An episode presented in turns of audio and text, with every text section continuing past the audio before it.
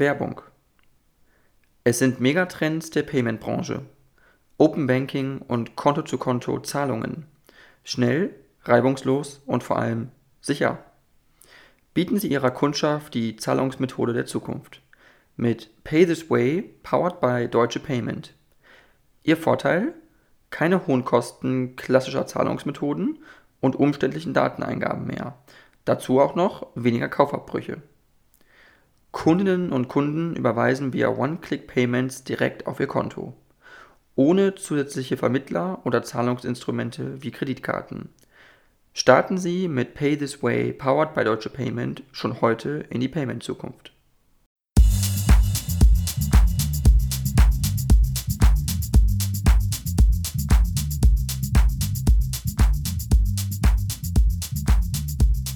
Ja, dann äh, vielen, vielen Dank, äh, Frau Kempfert, äh, Claudia Kempfert. Sie sind äh, eine deutsche Wirtschaft, Wirtschaftswissenschaftlerin. Sie sind Leiterin äh, der Abteilung Energie, Verkehr und Umwelt am Deutschen Institut für Wirtschaftsforschung und Sie sind äh, Professorin an der Leuphana-Universität in Lüneburg.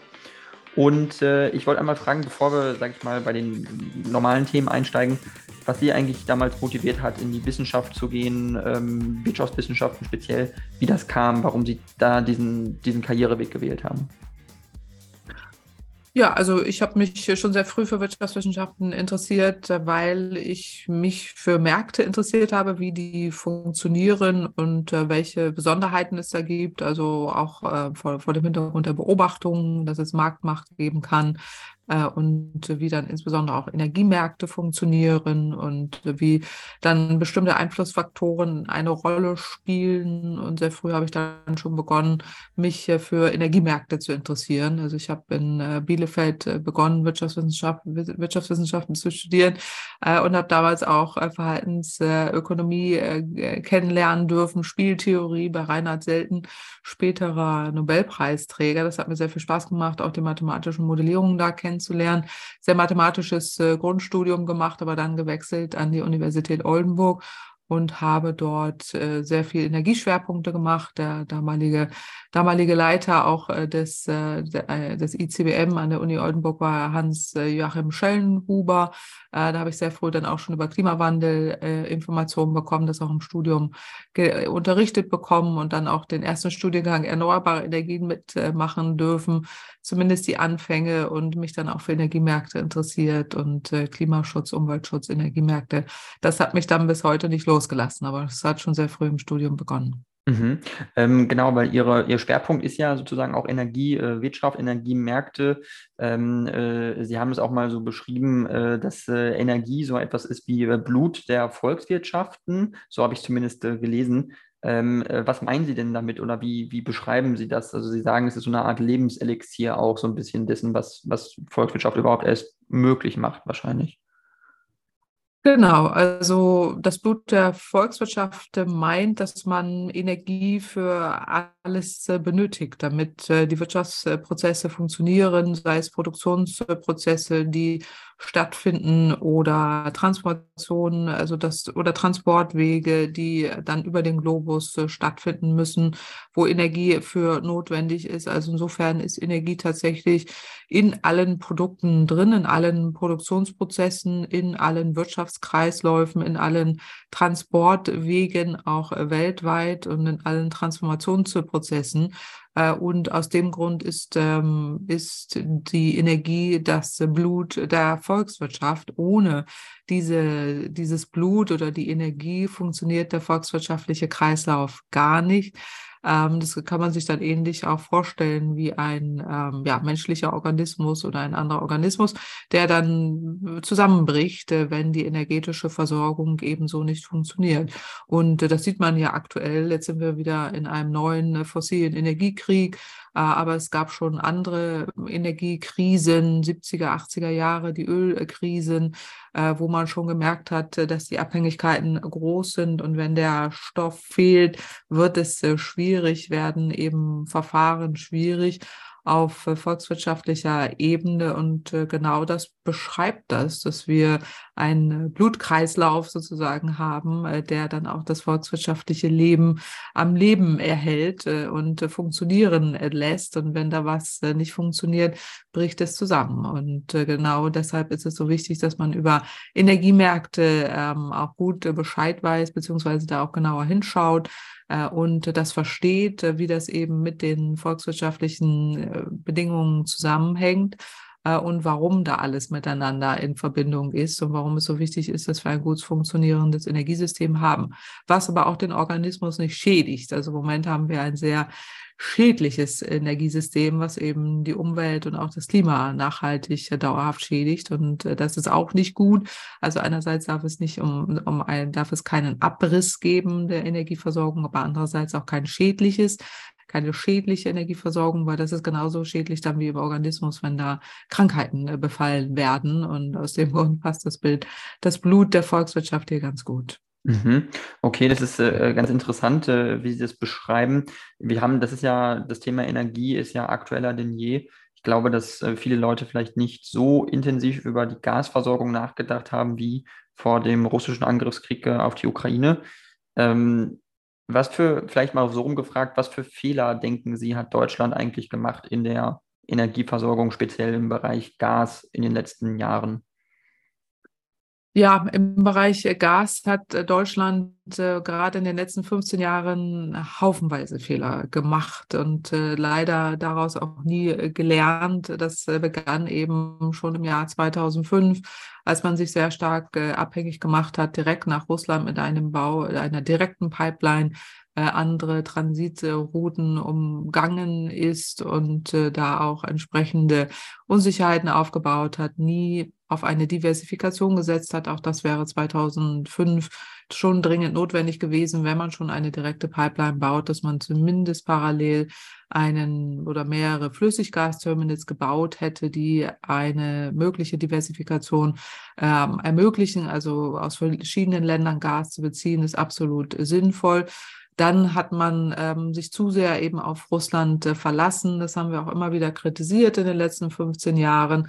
Also wir hätten ja auch andere Optionen gehabt, beispielsweise Norwegen, die das nie so verstanden haben, warum wir da dann im Zeitablauf immer weniger äh, von genommen haben oder von importiert haben, anstelle, äh, dass wir da eben sehr einseitig auf Russland uns äh, konzentriert haben und dann sogar noch begonnen haben, eine zweite Pipeline zu planen, die von Anfang an wirklich ein kompletter Fehler gewesen wäre, weil die Abhängigkeit Wahrscheinlichkeit dann so stark gestiegen wäre, wenn sie in Betrieb gegangen wäre. Und nicht nur das, dass wir uns eben sehr abhängig gemacht haben von einem Lieferanten, geostrategische Risiken einfach in den Wind geschlagen haben, äh, dann aber auch noch immer die gesamten Risiken nicht eingepreist haben und auch die Kosten, die damit einhergehen, nie eingepreist haben. Also wir haben immer uns vorgemacht, Gas wäre dauerhaft billig oder wäre eben ein billiger Energieträger, aber ausgeblendet, dass damit äh, die Kosten, die damit einhergehen, und das sind nicht nur die geostrategischen Kosten, äh, sondern auch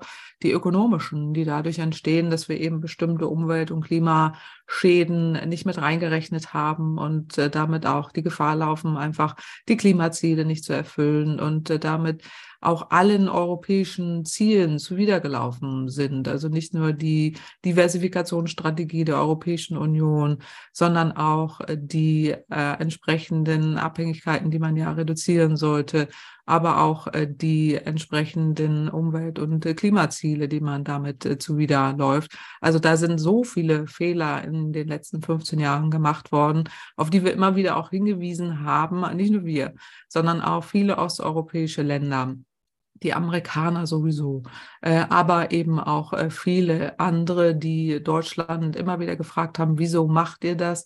Was soll das? Äh, wir verstehen es nicht und wir haben es auch nie verstanden, aber in Deutschland waren wir da ganz, ganz mit äh, wenigen, ganz, ganz wenige, die da überhaupt äh, da etwas gesagt haben und dann auch noch die Gasspeicher an Russland verkauft haben, die wir hätten nie an Russland verkaufen sollen. Also da haben wir wirklich zu viele Fehler gemacht und den Preis zahlen wir heute. Der Preis eben dieser verfehlten Energiepolitik, auch der verschleppten Energiewende ist gigantisch hoch, aber auch in Bezug Bezug auf Russland waren die Anzeichen absehbar und das haben auch viele WissenschaftlerInnen in Europa und der Welt auch belegt, aber darauf hat man leider nie gehört. Mhm. Genau, man hat nicht äh, darauf gehört, man hat sich äh, nicht auch äh, darauf einlassen wollen. Ähm, es gab ja viele Bedenkenträger, aber das war mehr im europäischen Ausland, nicht äh, in Deutschland direkt. Ähm, jetzt sind wir nun in der Situation, dass Russland eben ja nicht nur den Gashahn zugedreht hat, äh, sondern die Pipelines ja auch äh, ja, angegriffen, attackiert hat, ähm, beschädigt hat. Vermutlich waren es russische Akteure. Ähm, ganz genau weiß man das ja nicht, aber man kann stark davon ausgehen, denke ich. Ähm, das heißt, wo, wie, wo sind wir dann an was für einem Punkt jetzt? Wie geht man damit um? Ähm, ich glaube, äh, Sie haben auch geschrieben, dass äh, Deutschland aus dem Gas rausgehen sollte bis 2038, genauso wie bei der Braunkohle, äh, um die Klimaziele zu erreichen. Heißt das, äh, sollten wir also auch diese LNG-Terminals, jetzt gebaut werden, auch, das sind dann auch keine langfristigen Lösungen, sondern Gas ist ja auch eigentlich nur eine, ja auch eine auslaufende Ressource, die man ja eigentlich noch nicht mehr lange nutzen möchte. Genau, also wir haben uns eben in verschiedenen Studien angeschaut, äh, was passieren muss, wenn wir die Pariser Klimaziele umsetzen. Und die haben wir nun mal, dazu haben wir uns verpflichtet, wir haben die Ziele ratifiziert. Das heißt, die Emissionen müssen sehr schnell dauerhaft sinken. Und damit äh, passen nicht die Strategien, die man jetzt äh, macht, dass man feste Flüssiggasterminals baut, die einen verpflichten, wieder über 30, 40 Jahre fossiles Erdgas nach Deutschland zu importieren. Damit erhöhen sich die Emissionen äh, und sinken eben nicht dauerhaft. Äh, und das ist der eine Punkt. Der andere ist in der Tat, auch aus der Kohle müssen wir aussteigen. Da gibt es aber auch einen Beschluss, dass man ja den Kohleausstieg umsetzen will. Das geht auch bis 2030, selbst ohne Russland also ohne russische Energielieferungen. Und äh, das sollte man auch tatsächlich, äh, tatsächlich umsetzen. Das muss die Strategie sein, dass wir entsprechend die äh, Klimaziele umsetzen, dass wir darauf das Energiesystem auch umstellen. Das heißt eben raus aus der Kohle. Atomenergie ist ohnehin jetzt so gut wie Geschichte. Aber es muss vor allen Dingen darum gehen, dass man auch Erdgas nicht als Zukunftsenergie noch hat. Also vor 15 Jahren hat dieses Narrativ äh, Gas ist eine Brückentechnologie noch gestimmt, heute nicht mehr, weil wir kein Gas mehr benötigen. Also zumindest muss, es, muss der Anteil zurückgehen und deswegen macht es keinen Sinn, jetzt so viele Flüssiggasterminals auf Dauer zu installieren. Da würden äh, zum Übergang sogenannte schwimmende Flüssiggasterminals ausreichen, äh, die uns dann für einige Jahre auch direkte Flüssigerdgas nach Deutschland äh, bringen können. Also man diese Möglichkeiten hat, dass man auch direkt Schiffe anlanden kann. Ähm, das ist auf jeden Fall äh, nur eine temporäre Übergangslösung, aber keine dauerhafte.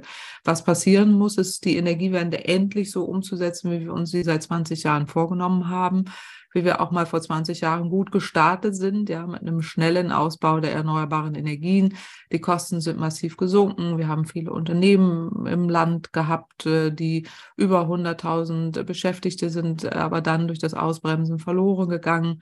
Wir haben viel nach China verloren, äh, da auch wieder uns abhängig gemacht von, von Lieferabhängigkeiten äh, und aber mit diesem, mit dieser, mit dieser mit dieser äh, Geschwindigkeit, mit der wir mal anfangs gestartet sind, äh, sollten wir jetzt wieder daran anknüpfen, weil die letzten zehn Jahre haben wir die Energiewende massiv ausgebremst, viele Barrieren eingebaut, viele äh, Hemmnisse die Verfahren zu sehr verkompliziert, die Genehmigungsverfahren zu kompliziert, zu wenig Flächen für Windenergie, also die Fachkräfte sind verloren gegangen. Also da sind unglaublich viele Fehler passiert und das muss man rückgängig machen, weil die Antwort äh, in der Tat muss jetzt in der beherzten Energiewende liegen äh, mit mehr einem schnelleren Ausbau der erneuerbaren Energien. Das ist mal ganz wichtig, aber vor allen Dingen auch äh, mit einem Energiesparen im Gebäudebereich mehr finanzielle Mittel zur Verfügung zu stellen, also einen deutlichen Turbo, auch was die energetische Gebäudesanierung angeht. Fachkräfte müssen geschult werden. Wir müssen ein Fachkräfteboosterprogramm aufsetzen, damit wir da ausreichend Beschäftigte haben, die das auch umsetzen können. Aber auch im Industriebereich ist die Transformation ja schon lange auf der Tagesordnung, aber sie wurde auch da verzögert. Auch da wurde ja zu sehr auf fossiles Erdgas äh, gesetzt ähm, und da müssen auch Transformationsprozesse stattfinden, weg von Erdgas hin zu mehr erneuerbaren Energien, industriellen Wärmepumpen, alternativ Also da gibt es ja genügend Möglichkeiten, auch was grünen Wasserstoff angeht beispielsweise.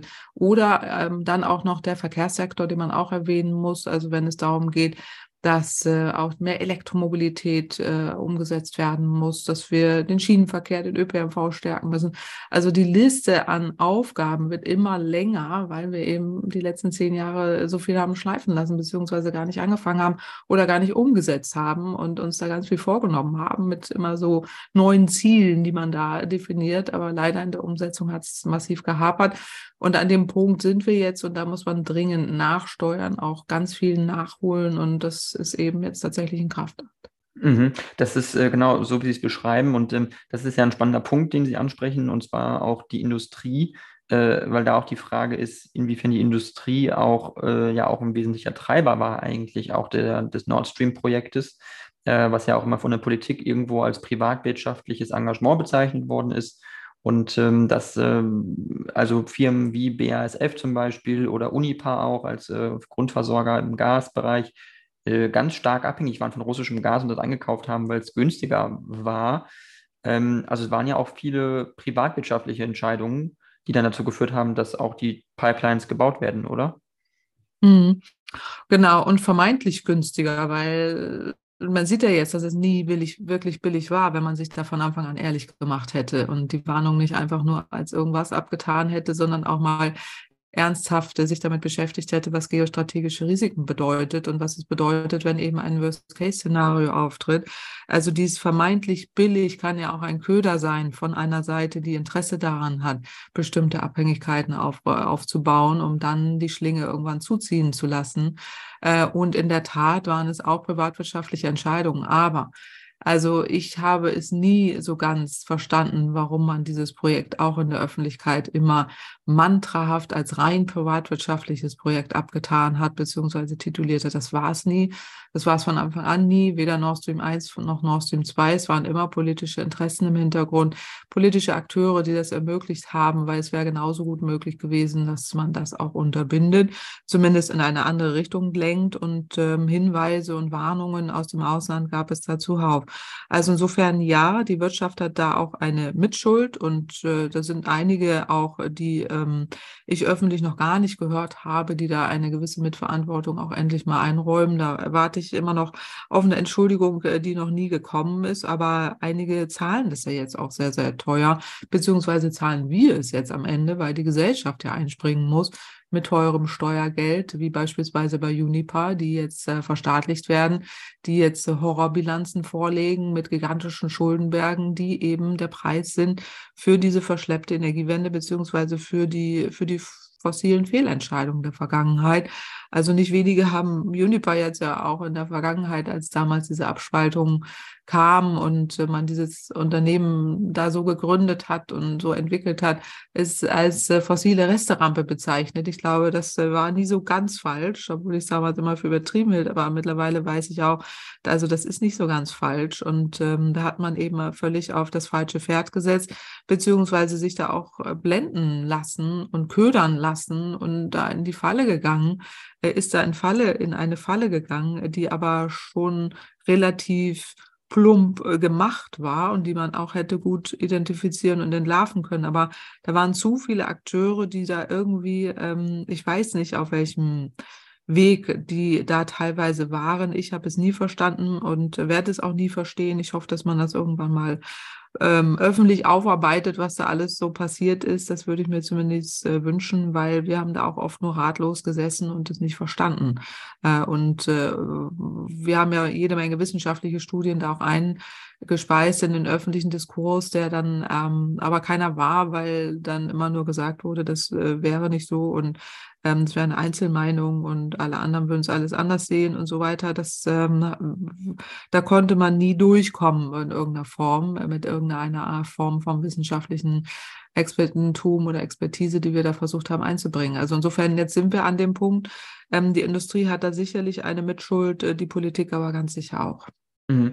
Äh, definitiv. Und äh, vor allem muss man ja auch die Politik ansprechen, die äh, letzten 16 Jahre Angela Merkel äh, Bundesregierung, äh, davor die Schröder-Regierung, die ja im Wesentlichen dafür verantwortlich sind, dass die Nord Stream-Projekte ja angetrieben worden sind, vorangetrieben worden sind, umgesetzt worden sind.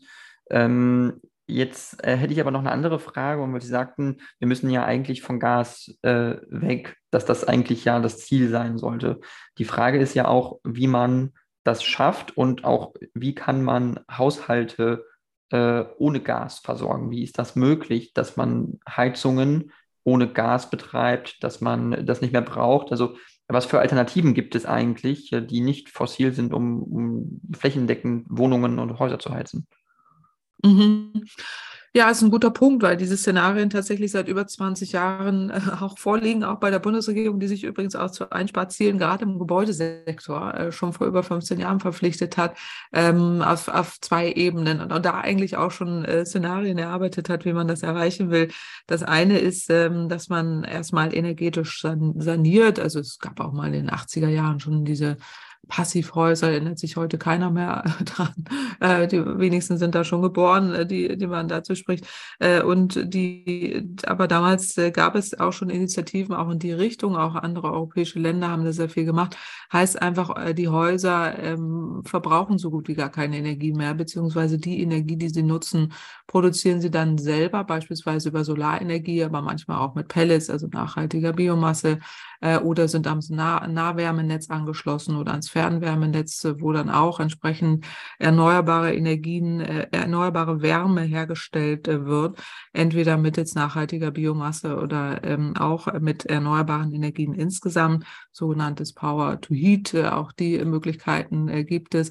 Aber der Dreh- und Angelpunkt ist hier in der Tat, dass man energetisch saniert und möglichst wenig Energie im Gebäude überhaupt noch verbraucht, nach Möglichkeit zum Prosumer wird, also oder nur zum Produzenten. Prosumer heißt, man produziert Energie selber und nutzt es, also Consumption, äh, Production Consumption, aber äh, eben mit Solarenergie, Heimspeicher vor Ort aber nach Möglichkeit auch das dezentrale Netz mit entlasten, beziehungsweise dort auch einspeisen, auch für die Nachbarschaft. Also da gibt es diese ganzen Lösungen, liegen tatsächlich seit aus, aus meiner Sicht gefühlten Ewigkeit vor. Und dass wir heute diese Frage stellen müssen, ist auch tatsächlich insofern erstaunlich, weil wir uns immer diese Narrative eben dieser Gaslobby der letzten 20 Jahre angehört haben, dass es eben nur mit Gas geht oder nur mit Öl geht ähm, mehr Gas als Öl, weil äh, die ein Viertel der Haushalte heizen mit Öl, äh, die Hälfte tatsächlich in Deutschland mit Gas. Und nicht wenigen wurde noch äh, im letzten Jahr ein neuer Gas, äh, neue Gasheizung eingebaut mit dem Hinweis, geht nicht anders und nur so.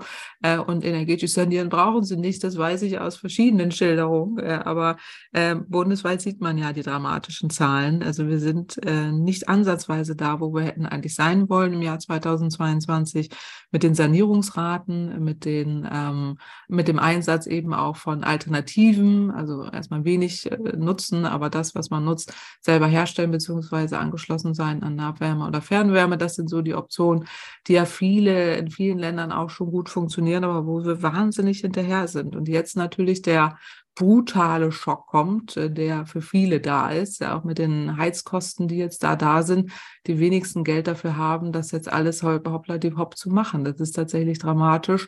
Äh, und deswegen spreche ich immer vom Preis der verschleppten Energiewende, der jetzt echt so bitter ist, weil gerade im Gebäudebereich äh, hätten wir so viel weiter sein können. In vielen, also bei vielen Gebäuden, natürlich nicht bei allen, aber bei vielen. Und wir müssten da nicht sein, wo wir heute sind, wenn wir, wenn wir da nicht diesen falschen Versprechungen hinterhergelaufen wären. Mhm, mhm. Ja, äh, das ist, äh, glaube ich, so ganz richtig, wie Sie das sagen. Ähm, und ist es eben nun auch so, dass wirklich, ähm, ja, viele Häuser ja auch nicht darauf vorbereitet sind. Also viele ähm, äh, Vermieter, Eigentümer oder auch, äh, ja, äh, Neubauentwickler äh, sich ja vielleicht auch überlegen müssen, wie kann man jetzt damit umgehen.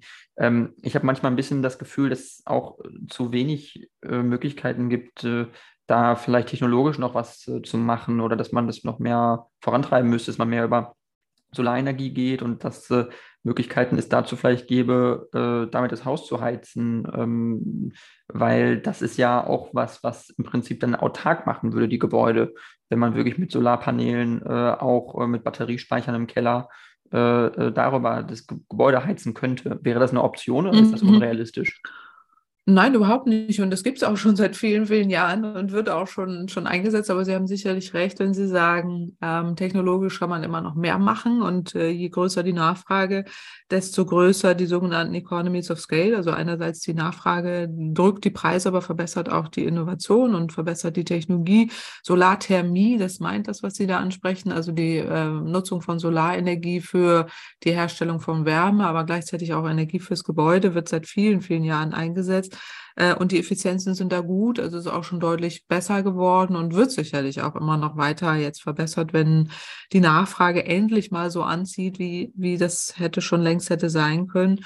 Und Batterien, auch da gute Nachricht, also die Forschung und auch die Anwendung ähm, sind so durch die Decke gegangen in den letzten Jahren, dass die Kosten sich mittlerweile halbiert haben, auch für die Heimspeicher auch ausgelöst durch die Elektromobilität. Da gibt es ja auch so, ein, so, eine Entwicklung, die ganz erfreulich ist in den letzten fünf Jahren, äh, aber auch in der Forschung, auch Durchbrüche da sind, auch deutsche Forschung, muss man sagen, die da auch an der weltweiten Spitze mit dabei sind, wo man echt erfreuliche Entwicklungen sieht, weil sie technologische Innovationen ansprechen. Was jetzt äh, bei Batterien haben wir häufig das Thema der seltenen Erden, die da zum Einsatz kommen, also wo man dann wieder Abhängigkeiten hat die man ja eigentlich nicht mehr will, ähm, dass eben dann auch Raubbau an der Natur wieder betrieben wird oder zu viel Wasser, zu viel Umweltschäden an den Ländern äh, Wasserverbrauch, Umweltschäden in den Ländern stattfindet, wo man dann seltene Erden abbauen muss. Also da, da ist gerade die Batterieforschung, finde ich, erfreulich weit, um das alles zu vermeiden.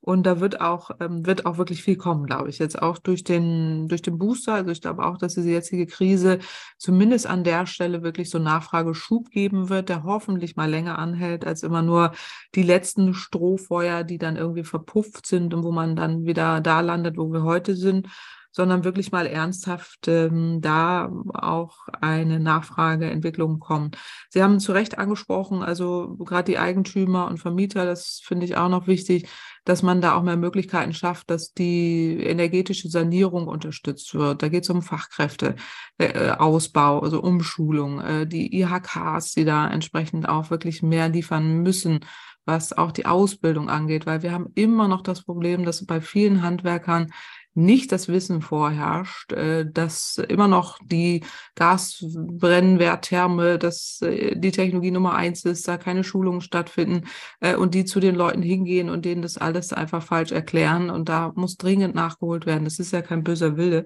aber es fehlte an einer flächendeckenden, auch da so ein flächendeckendes Boosterprogramm, was Ausbildung und Fachkräfte, Schulung und so weiter angeht.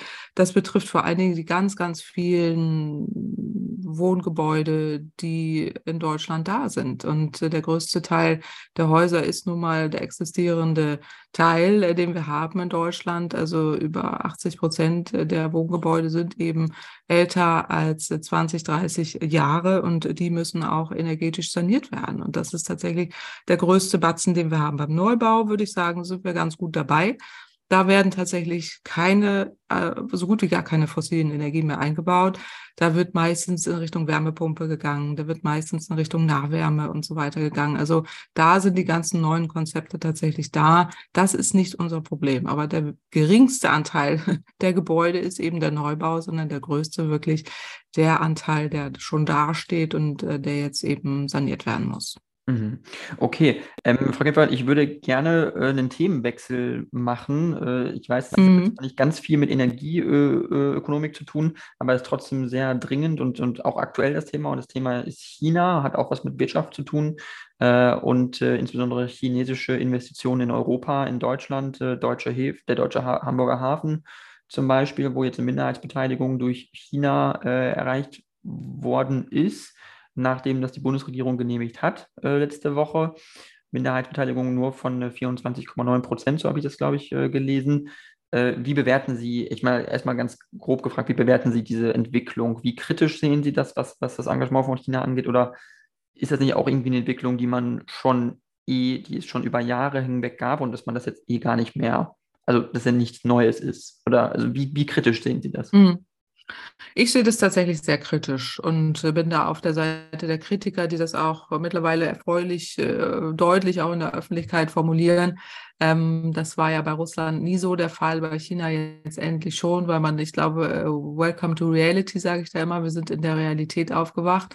Äh, endlich. Äh, und äh, China gehört ganz sicherlich dazu, äh, wo ähm, wir klar wieder die identischen Argumentationsmuster haben können, wie äh, früher auch bei Russland. Naja, aber es ist doch irgendwie ein verlässlicher Lieferant und äh, die wollen ja irgendwie nur einen Teil des Hafens und wir brauchen doch da irgendwie auch Investitionen. Ist doch schön, dass wir da uns da breiter aufstellen, aber so ist es eben nicht. Es sind eben da immer auch Hintergedanken dabei und strategische Interessen. Und um diese strategischen, strategischen Interessen geht es ja, dass wir unsere kritische Infrastruktur stärker im Blick haben müssen, weil wir sehen ja, welche Schwierigkeiten wir haben, wenn strategische Infrastrukturen attackiert werden, strategisch ausgenutzt werden. Das haben wir nun bei den Pipelines äh, leidvoll erleben müssen und äh, damit umgehen müssen. Das kann genauso gut eben bei strategischer Infrastruktur wie Häfen der Fall sein oder auch andere. Also ich warne da auch immer vor, vor Cyberattacken. Die sind nun, die kennen wir lange, dass die anstehen. Die werden jetzt brutal nochmal zunehmen. Wir müssen uns da besser schützen. All diese Dinge müssen wir besser schützen. Und dazu gehört ein Hafen ganz sicherlich auch. Ich habe es nicht verstanden, diese Entscheidung, und äh, verstehe sie auch immer noch nicht. Es wäre nicht notwendig gewesen, warum man das an der Stelle macht, auch wenn die Beteiligung äh, nicht so groß ist, muss man einfach bei China extrem vorsichtig sein. Und wenn sechs Ministerien warnen, dann tun sie das mit Grund. Und äh, das kann man nicht einfach vom Tisch wischen und sagen, äh, wir machen das jetzt trotzdem und äh, wir leben jetzt hier in einer heilen Welt da müssen wir einfach andere Risikoindikatoren entwickeln. Ich würde mir wünschen, wir hätten das schon längst getan, nachdem wir jetzt in diesem fossilen Energiekrieg äh, sind, dass wir alle Dinge einfach auch nochmal anders bewerten die äh, uns umgeben und äh, mit denen wir auch äh, Wirtschaft betreiben und die eben strategisch so wichtig sind. Und da gehört dieser Aspekt ganz sicherlich dazu. Also hm, China wird ja unser, nächste, unser nächster Problemfall werden können, äh, gerade vor dem Hintergrund, dass sich da ja schon die nächsten Konflikte androhen äh, in China selber. Äh, die äh, Spannungen mit den USA werden nicht gerade weniger und man wird sehen, wie sich das da entwickelt. Aber das ist alles nicht gut und äh, wir müssen die Resilienz stärken, die volkswirtschaftliche Resilienz in Deutschland. Das gelingt einerseits über die Energiewende, da hatte ich jetzt schon genug zugesagt. Das gelingt aber andererseits vor allen Dingen auch, indem wir heimische Wirtschaft stärken und uns nicht zu abhängig machen eben von egal welchen Lieferländern und einfach diversifizieren, strategische Infrastrukturen mit vielen Risikofaktoren ähm, belegen und da auch verschiedene Optionen treffen, wie wir da in Sicherheit äh, sind. Das tun wir ja auch, also bei so vielen Dingen machen wir Risikovorsorge, äh, sei es bei Atomkraftwerken, sei es, dass man irgendwie sich vor Unfällen schützt, an all diese Dinge ja auch tut. Aber bei strategischer Infrastruktur, genau wie bei diesen Pipelines und so weiter, ist man da noch so in einer anderen Welt und da ist man noch nicht aufgewacht in der neuen Welt und da warne ich davor, dass man einfach sehr viel wachsamer sein muss und vor allen Dingen Risikokatalog ähm, erarbeiten muss, um, um uns da besser zu schützen. Mhm. Also genau, ein Risikokatalog, äh, das haben Sie jetzt äh, angesprochen. Ähm, aber ich würde nur noch mal ein, ein kleines Gegenargument bringen wollen, nur für die Debatte. Und zwar, dass man doch gesehen hat, das hatte auch äh, Markus Lanz in der letzten, in der Sendung von dieser Woche am Dienstag schon mal gesagt. Das fand ich ganz interessant. Er hatte gesagt, dass äh, der Hamburger Hafen aber prinzipiell sowieso schon wirtschaftlich Probleme hatte, ähm, wenn man das vergleicht mit Antwerpen oder Rotterdam, die wesentlich mehr umschlagen und wesentlich mehr Container auch äh, ähm, bekommen aus den Weltmeeren und, und verteilen in Europa, ähm, dass sozusagen der Hamburger Hafen vielleicht auch gar keine andere Wahl hatte, als diese Beteiligung anzunehmen, weil es ansonsten wirtschaftlich gar nicht so gut aussieht, also dass die wirtschaftlichen Realitäten gar nicht so gut sind, wie man das vielleicht dachte. Und dass deswegen auch der Hamburger Hafen als ein ähm, ja, ähm, kein wirklich ganz äh, gut funktionierendes wirtschaftliches äh, Instrument im Moment äh, unterwegs ist. Also wie, wie sehen Sie das, dass es auch wirtschaftliche Notwendigkeiten gibt, die, die manchmal keine andere Möglichkeit zulassen? Also diese Argumente kenne ich jetzt seit 15 Jahren. Die wurden nämlich auch mal bei der russischen Pipeline ins Feld geführt, genau identisch. Wir haben ja keine andere Wahl und es geht doch uns wirtschaftlich nicht so gut und wir brauchen billiges Gas aus Russland und deswegen müssen wir das jetzt so bauen und deswegen machen wir da jetzt mal drei Augen zu und blenden alle Risiken aus. Ähm, das äh, finde ich also wenig stichhaltig. Jetzt kann man über den Hamburger Hafen uns äh, da Gedanken machen, wie der äh, aus äh, da entsprechend äh, wirtschaftlich sich da besser aufstellt, auch in dem Wettbewerb in Europa, warum nicht. Aber ähm, das eine hat mit dem anderen aus meiner Sicht wenig zu tun. Also wir können doch nicht ähm, die strategische Infrastruktur an kritische Staaten verkaufen, nur weil wir meinen, äh, irgendeinem Unternehmen oder irgendeinem Bereich geht es jetzt im Moment nicht so gut. Äh, das kann ja tatsächlich kein, kein Argument sein, gerade vor dem Hintergrund, dass wir dann eher an der, an der Ursache dieses, dieses Themas arbeiten müssten, wenn das denn so wäre, als dass wir dann das als Ausrede nehmen, äh, irgendwie an, an die Welt uns zu verscherbeln, äh, die uns dann nach äh, hinterher äh, munter weiter erpresst. Also das erschließt sich bei mir tatsächlich nicht, beziehungsweise kommt mir das sehr bekannt vor wieder aus der Vergangenheit, wo man dann einfach Rechtfertigungen sucht, um in die falsche Richtung abzubiegen und am Ende zu sagen, ach, das haben wir irgendwie uns doch ganz anders gedacht, beziehungsweise haben wir das anders verstanden oder nie so, so wahrgenommen und auf einmal ist alles ganz schlimm und man fragt sich, wie konnte das jemals so weit kommen? Also da wäre ich sehr für eine andere Herangehensweise an diese Thematik, äh, inhaltlich, wissenschaftlich, in der Auseinandersetzung, aber auch äh, in der, in der Problemdiagnose und auch in der Risikobewertung. Mhm, mhm. Ähm, nur noch als äh, zweiten Nachschub, äh, äh, weil ein Beispiel ist ja auch der Hafen von Piraeus in, in Griechenland, äh, der ja auch äh, unter hundertprozentiger, eine hundertprozentige Tochtergesellschaft von Costco jetzt ist, ist der chinesische äh, Reedereibetrieb. Und äh, der Hafen Piraeus hat sich aber sehr gut entwickelt seit der Beteiligung. Ähm, also er hat äh, vom im europäischen Vergleich wird Piraeus den Hamburger Hafen nämlich verdrängen, an Platz 4, meine ich äh, was vorher überhaupt nicht so gewesen ist. Äh, also der viert- oder drittgrößte, meine ich, in ganz Europa vom, vom, vom Volumen, vom Umschlag her. Ähm, also es hat auf jeden Fall was gebracht, was den Hafen betrifft, aber es gibt auch die Kritik, auch in Griechenland, A, natürlich hundertprozentige Abhängigkeit von China, B, wie stark profitiert die Wirtschaft vor Ort eigentlich von so einem Umschlag? Und meistens ist es so, dass sie ganz wenig nur profitiert, weil es nur ein Transit von Containern ist, die dann weitergehen nach den Binnenmarkt. Und die heimische Wirtschaft gar nicht so viel davon hat. Das äh, ist ja auch ein Problem, den man, die, die Häfen ja auch eigentlich haben, oder?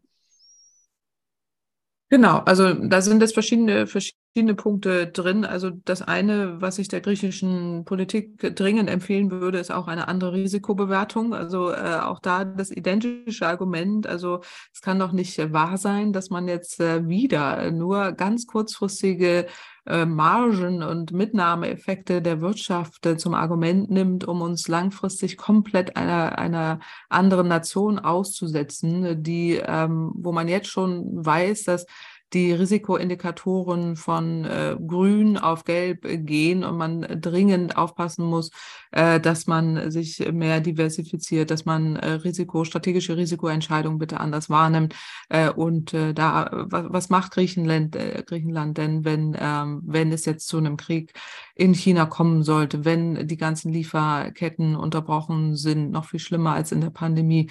Was macht denn ein solcher Hafen? Dann müssen wir beide uns wieder unterhalten, dann sind wir wieder am aktuellen Rand äh, und man sagt, oh, äh, denen geht's jetzt aber ganz schlecht, äh, wie, wie konnte das äh, passieren? Und die hatten jetzt da ihre drei goldenen Jahre und jetzt haben sie dann die gesamte europäische Volkswirtschaft in den Abgrund getrieben. Also ich, man muss schon auch eine eher vorausschauende, auch langfristige Perspektive haben, als jetzt nur auf äh, die Perspektive eines einzelnen Hafens äh, schauen und äh, die Gewinnmargen im Wettbewerb äh, einzelner Unternehmen äh, bewerten. Das erinnert mich wirklich in der Argumentation komplett identisch mit dem, was uns die Unternehmen auch äh, wie Unipa und, und andere in Deutschland erzählt haben, wenn es um Pipelinebau ging.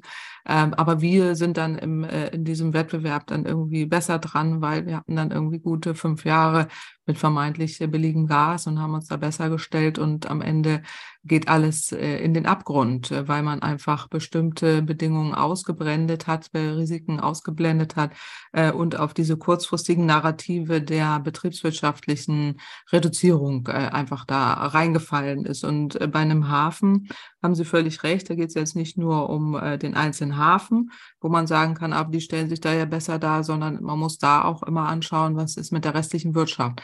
Und hier geht es ja nicht nur um die, äh, um die griechische Wirtschaft, sondern hier geht es um die europäische Volkswirtschaft. Und die sitzt mit im Boot, wenn es darum geht, dass äh, Griechenland äh, da jetzt äh, die gesamte, den gesamten Hafen an China verkauft. Das hätte man auch auf europäischer Ebene aus meiner Sicht mitbehandeln müssen unter Risikokriterien und auch untersagen müssen, dass sowas erlaubt ist, äh, sondern man muss da die auch diversifizieren. Aber es ist eben enorm schwierig. Auch Deutschland konnte man ja nichts äh, untersagen in dem Sinne. Wir sind ja auch selber in die Misere gelaufen, so jetzt auch äh, Griechenland. Aber äh, die Argumentation erschließt sich mir da wenig. Äh, wir brauchen Häfen, gar keine Frage, für den Transport. Das wird aber jetzt auch im Zuge der Resilienz, der stärkeren Fokussierung auch auf, ähm, auf die heimische Industrie, äh, auf die heimischen Märkte auch wieder anders bewertet werden müssen. So und äh, da äh, muss man eh fragen, inwieweit man da jetzt so sehr ähm, einerseits auf Häfen guckt, aber andererseits man auch aktuell aufgrund der geänderten Risikolage in der Welt auch eine andere Risikobewertung machen muss. Mhm. Auf jeden Fall, ich bin da auch auf Ihrer Seite. Risikobewertungen muss man definitiv machen, sehe ich ganz genauso wie Sie. Ähm, ein weiteres Beispiel, was Sie gesagt hatten, äh, industriepolitische äh, oder äh, also Firmen haben ja auch Strategien, sage ich mal, die sie verfolgen. Und äh, eine Firma wie BASF, äh, auch ein Beispiel, äh, ja, hat ja auch Milliardeninvestitionen jetzt in China geplant Olaf Scholz wird jetzt demnächst nach China reisen mit einer Wirtschaftsdelegation für einen eintägigen Besuch, muss man sagen, äh, wegen der Corona-Auflagen. Also was schon so viel sagt zu, äh, wie gut die Beziehungen zwischen Deutschland und China denn wirklich zu sein scheinen. Weil wenn man sagt, man sei so eng und so gut, dann äh, ja, würde es die Delegation vielleicht länger aushalten und nicht Sorge haben, zwei Wochen in Quarantäne in China zu sein. Aber die Frage ist, BASF wird in den nächsten Jahren äh, über 60 Prozent seines Umsatzes in China erwirtschaften. Was heißt das eigentlich? Ist BASF dann eigentlich noch ein deutsches Unternehmen oder ist es eigentlich ein chinesisches Unternehmen? Na, ich, mir fällt dazu nur ein, aus Fehlern nichts gelernt. Ja, also äh, BASF war nun ein Drahtzieher auch für den Bau von Nord Stream 1 und 2 und äh, hat uns auch mit in diese Misere gebracht. Dann jetzt als nächste ähm, super Entscheidung in, nach China zu gehen, auch mit den Umsatzzahlen, halte ich für einen kolossal, eine kolossale nächste Fehlentscheidung. Aber dieses Unternehmen äh, ist da ja offensichtlich auch überhaupt äh, gar nicht. Ähm, also äh, bearbeitet auch vergangene Fehler in dem Sinne nicht auf und äh, lernt daraus auch gar nicht oder ist er bereit, äh, sich da neueren Risikofaktoren zu stellen. Also das halte ich tatsächlich für, für schwierig und äh, würde es auch nicht empfehlen. Soweit ich weiß, äh, gab es daran ja auch Kritik, auch, äh, auch aus dem Unternehmerboard, aus dem äh, Vorstandsbereich heraus, wo eine Person auch bei BASF dann gesagt hat, das ist jetzt gar keine gute Idee, das so zu machen dem schließe ich mich da ein, äh, eins zu eins an, aber ähm, die die, äh, ist es ein deutsches Unternehmen, ein chinesisches? Also ich meine, es ist natürlich ein deutsches Unternehmen und äh, viele Mitarbeiter dieses Unternehmens sitzen auch in Deutschland. Der Firmensitz ist hier. Und äh, aus dem Grund ist es ein deutsches Unternehmen, aber mit keiner, aus meiner Sicht im Moment so klugen Strategie und in der Vergangenheit schon nicht, mit der hohen Gasabhängigkeit und jetzt in die nächste Problematik hinein. Also ich würde mir wünschen, klar, dass BASF da alle äh, Meriten dieser Welt äh, verdient, aber ähm, sehe da diverse Risiken auf das Unternehmen zukommen und auch äh, Probleme, die jetzt vielleicht äh, so nicht ähm, in der in, mit der richtigen Risikowertung ähm, betrachtet werden und wo man auch eher noch einen mittel- bis langfristigen Blick einnehmen müsste. Mhm. Okay, ähm, Frau Gemper, wir müssen schon äh, bald zum Ende kommen, weil Sie nicht ganz so viel, äh, mhm. weil Sie ja direkt weiter müssen. Aber äh, eine letzte Frage würde ich zum Abschluss noch fragen. Wenn Sie jetzt äh, Olaf Scholz äh, einen äh, Satz mitgeben könnten auf seine Reise nach China, was würde das sein? Was würden Sie ihm sagen? Na, ich würde ihm sagen, dass er auf jeden Fall eine Risikobewertung im Hinterkopf haben muss, äh, was jetzt auch äh, die chinesische Wirtschaft angeht, dass äh, man ähm, aufpassen muss, was, was Abhängigkeiten angeht. Und ähm, vor allen Dingen, wir haben ja auch äh, viele Industrien, wir haben ja viele Industrien auch äh, nach China äh, verloren, insbesondere auch die Solarindustrie, äh, die wieder zu holen oder zumindest in Teilen. Das wäre schon sinnvoll, dass man eben auch in Deutschland stärker wieder heimische Produkte im Blick hat und das auch eher unterstützt, auch vor dem Hintergrund ähm, der Kooperation oder auch der Zusammenarbeit äh, mit China, also wachsam sein, Risikofaktoren endlich auf On und ähm, auch wirklich vorsichtig sein, was jetzt äh, die Kooperation angeht und eine Stärkung eben auch der eigenen heimischen Resilienz. Okay, das klingt schon ganz gut. Ähm, dann danke ich Ihnen sehr für das Interview und äh, wenn Sie möchten, können Sie noch zum Abschluss äh, was sagen zu Ihnen als Person oder Werbung machen. Äh, ich weiß nicht, für die Universität Lüneburg äh, oder ähnliches äh, dürfen Sie jetzt gerne noch machen. Ach, das ist nett, ja, danke schön. Also da mache ich, mache ich immer gerne Werbung natürlich für unsere Forschung am Deutschen Institut für Wirtschaftsforschung mit einem äh, super Team, äh, die da ganz hervorragende Forschung machen, gerade was den äh, die Forschungsarbeiten zu 100 Prozent erneuerbare Energien angeht, aber eben auch andere Themen, äh, die wir da beackern. Die Universität Lüneburg ist sowieso super äh, zum Studieren, äh, gerade was, äh, was äh, Nachhaltigkeitsthemen und so weiter angeht, äh, aber ähm, auch für, für junge Leute sicherlich hochinteressant. Und wenn ich Werbung machen darf, dann natürlich für meinen eigenen Podcast, äh, Genferts Klima-Podcast. Ich weiß, wir sind hier in einem Podcast, aber wenn es mir erlaubt wird, Werbung zu machen, dann mache ich das natürlich ich gerne. Äh, der läuft im MDR alle 14 Tage und äh, lade gerne alle ein, da mal reinzuhören. Super, dann vielen, vielen Dank, Frau Kempfert, und vielleicht bis zum nächsten Mal.